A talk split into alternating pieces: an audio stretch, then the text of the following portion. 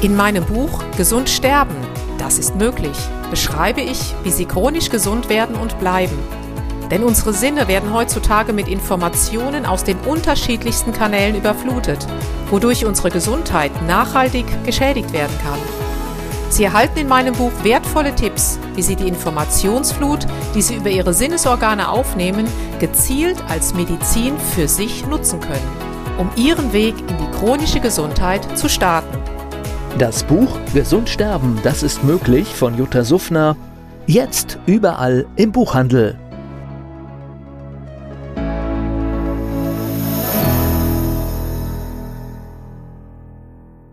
Dieser Podcast wird Ihnen präsentiert von Blue Antox, dem Besten aus der wilden Blaubeere für Ihr Wohlbefinden. Jutta Suffner. Gesundheitsimpulse für ein starkes Immunsystem. Guten Morgen, liebe Freunde der chronischen Gesundheit. Ich darf heute mit Robin Kaiser, Autor, Psychologe, und in erster Linie natürlich ein sehr wertvoller Mensch, der uns die Gesundheit mal von anderen Blickwinkeln her erläutert, genau über dieses Thema sprechen. Was ist überhaupt Gesundheit? Wie werden wir gesund? Ja, und welch anderen Blickwinkel lohnt es sich vielleicht mal einzunehmen? Lieber Robin, ganz, ganz herzlichen Dank für deine Zeit und herzlich willkommen. Danke dir für deine Einladung. Sehr gerne. Ja, du bist ja ein Mensch, der ja, der uns einfach einlädt, generell Gesundheit mal von anderen Ebenen zu betrachten. Und gerade wir leben ja hier in besonderen Zeiten, die uns alle sehr fordern. Wie nimmst du das denn momentan wahr? Wie kommen die Menschen so auf dich zu? Oder ja, was ist überhaupt für dich Gesundheit? Gesundheit, wenn wir es mal von der physischen Ebene bereits ablösen, ist mehr als die Abwesenheit von Krankheit. Wir bekommen bloß meistens erst dann mit, dass wir nicht gesund sind, wenn es sich somatisiert, wenn es sich in den Körper hineinsinkt. Aber im Grunde genommen, das, was eigentlich krankt, nach meinem Dafürhalten, nach meiner Wahrnehmung, ist das getrennte Bewusstsein. Das heißt, wir haben uns im Bewusstsein verschlossen, uns getrennt von einer Welt, die scheinbar da draußen liegt mhm. und ein Bewusstsein, was sich so durch die Welt bewegt, krankt an dem, was es erfährt. Und dann, früher oder später, wird diese Bewusstseinstrennung notwendigerweise somatisiert, weil wir meistens Themen im Bewusstsein erst dann mitbekommen, wenn uns der physische Körper das spiegelt. Die wenigsten Menschen auf diesem Planeten sind so wach und achtsam, dass sie Themen, emotionale, mentale, die im Bewusstsein einfach kursieren, merken, bevor es physisch wird. Und deswegen ist der Körper der direkteste, unmittelbarste Spiegel, den wir hier haben von all den Themen, die wir im Bewusstsein tragen. Es ist ja dann traumhaft, dass unser Körper sozusagen das Lexikon für unsere Krankheiten ist. Ja, also, wir können aus dem Körper alles ablesen, mhm. was im Bewusstsein stattfindet. Jedoch ist es so, dass es tiefergehend ist, wenn wir auf eine Art und Weise leben, dass wir diesen Spiegel nicht mehr brauchen. Weil immer, wenn wir uns diesem Spiegel bedienen, dann kriegen wir vom Leben auch etwas reflektiert, was manchmal nicht so angenehm ist. Angenehmer wäre es zu lernen, bevor das Leben uns notwendigerweise den Spiegel vorhält weil letztlich ist die Reflexion des Körpers, die Reflexion unseres Bewusstseins durch den Körper dazu da, damit das Bewusstsein lernt, wieder schöpferisch zu werden, wieder heilsam und dienlich mit Energie umgehen zu können. Und immer, wenn das im Bewusstsein nicht stattfindet, dann spiegelt uns das entweder der Körper oder die scheinbar außerhalb von uns liegende Realität.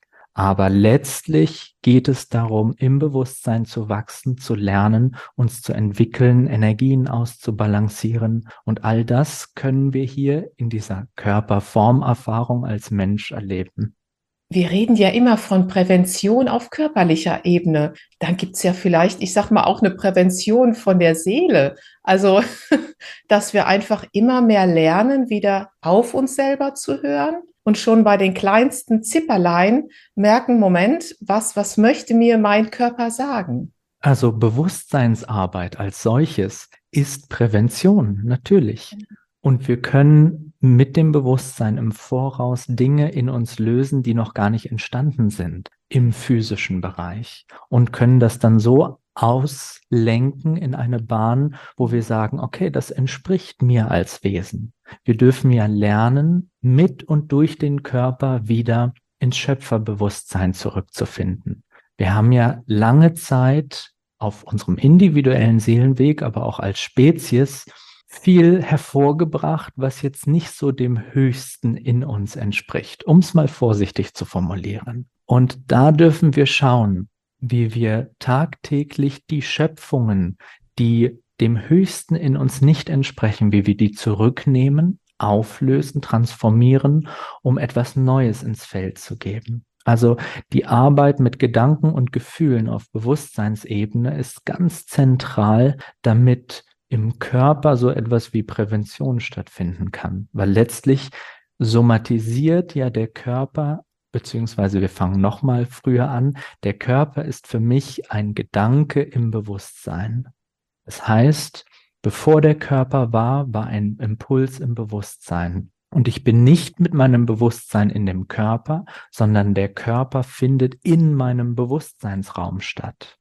Das heißt, ich bin Bewusstsein und innerhalb dessen findet die Erfahrung des physischen Körpers statt. Und das ist etwas, diese Wahrnehmung haben wir verloren, weil wir nicht über die Grenzen der Materialität hinwegschauen, weil wir denken, wir enden dort, wo der physische Körper endet. Aber das ist die getrennte Identität, das ist das Ego, was nicht ganz das ist, was wir sind.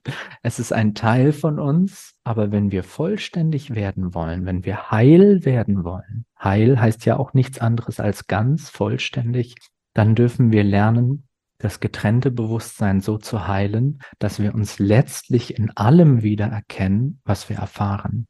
Und wenn wir auf die Welt kommen, wenn wir uns so Kinder anschauen, kleine Kinder zum Beispiel, da haben wir oft den Eindruck, die sind noch in ganz, ganz vielen Welten unterwegs und erzählen, wenn ich so an, an einige Beispiele denke, oh, ich habe mit dem und dem gespielt und dann sagt die Mama so ein Quatsch, den oder die gibt's doch gar nicht. Also die kleinen Kinder nehmen ja noch ganz, ganz viel wahr. Und so mit der Zeit scheint es ja, dass dieser, dieses Wahrnehmungsspektrum immer mehr reduziert wird eben durch Konditionierungen von außen. Und dann ist es ja jetzt wieder an der Zeit, dass wir praktisch diesen Fokus wieder, dass wir praktisch wieder werden wie die Kinder. Das wäre ja dann ein Schlüssel. Und es liegt daran, dass Kinder in einem bestimmten jungen Alter noch gar nicht vollständig mit der Seele inkarniert sind. Der Körper ist zwar da, aber die Inkarnation der Seele ist nicht inkarniert oder nicht inkarniert, sondern es ist ein Prozess. Und mit etwa sechs, sieben Jahren beginnt die Inkarnation im vollständigen Sinne. Davor ist die Seele sowohl im Körper als auch noch in den höheren Ebenen. Und dann gibt es Phasen, wo die Seele mehr in den Körper reinkommt. Und das sind die Phasen von etwa 7, 14 und 21 Jahren. Das heißt, in früheren Kulturkreisen gab es immer zu diesen Zeiten wichtige Initiationsrituale, zum Beispiel mit 14 Jahren, wo ein Mensch dann in, ins Erwachsenenalter eintritt. Und im Grunde genommen könnte man sagen, dass die vollständige Inkarnation in einer idealtypischen Gesellschaft mit 21 abgeschlossen sein sollte. Wir leben aber in einer Welt, wo die Seele, also das, was wir wirklich im höchsten göttlichen Sinne sind, nie vollständig oder in den seltensten Fällen vollständig wirklich in den Körper Einzug halten kann. Nach meinem Dafürhalten, nach meiner Wahrnehmung ist es so, dass wenn wir vollständig mit unserem Seelenbewusstsein in den Körper inkarnieren würden, dann hätten wir ein erwachtes Christusbewusstsein, ein Allgegenwartsbewusstsein.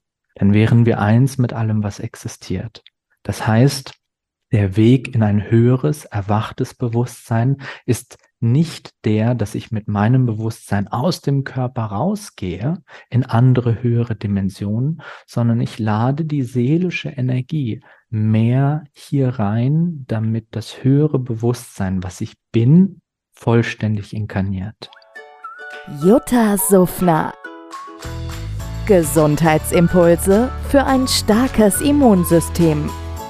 Dieser Podcast wurde Ihnen präsentiert von Blue Antox dem Besten aus der wilden Blaubeere für Ihr Wohlbefinden. In meinem Buch Gesund sterben, das ist möglich, beschreibe ich, wie Sie chronisch gesund werden und bleiben. Sie erfahren, warum es wichtig ist, auf Ihr Seepferdchen zu achten und was tanzende Kühe mit ihrer Gesundheit zu tun haben. Außerdem klären wir die Frage, warum es manchmal besser wäre, eine Maus zu sein. Das macht Sie neugierig. Dann freuen Sie sich auf ein tiefgehendes Buch mit wertvollen Tipps, um Ihren Weg in ein neues, chronisch gesundes Leben zu starten. Das Buch Gesund sterben, das ist möglich von Jutta Suffner. Jetzt überall im Buchhandel.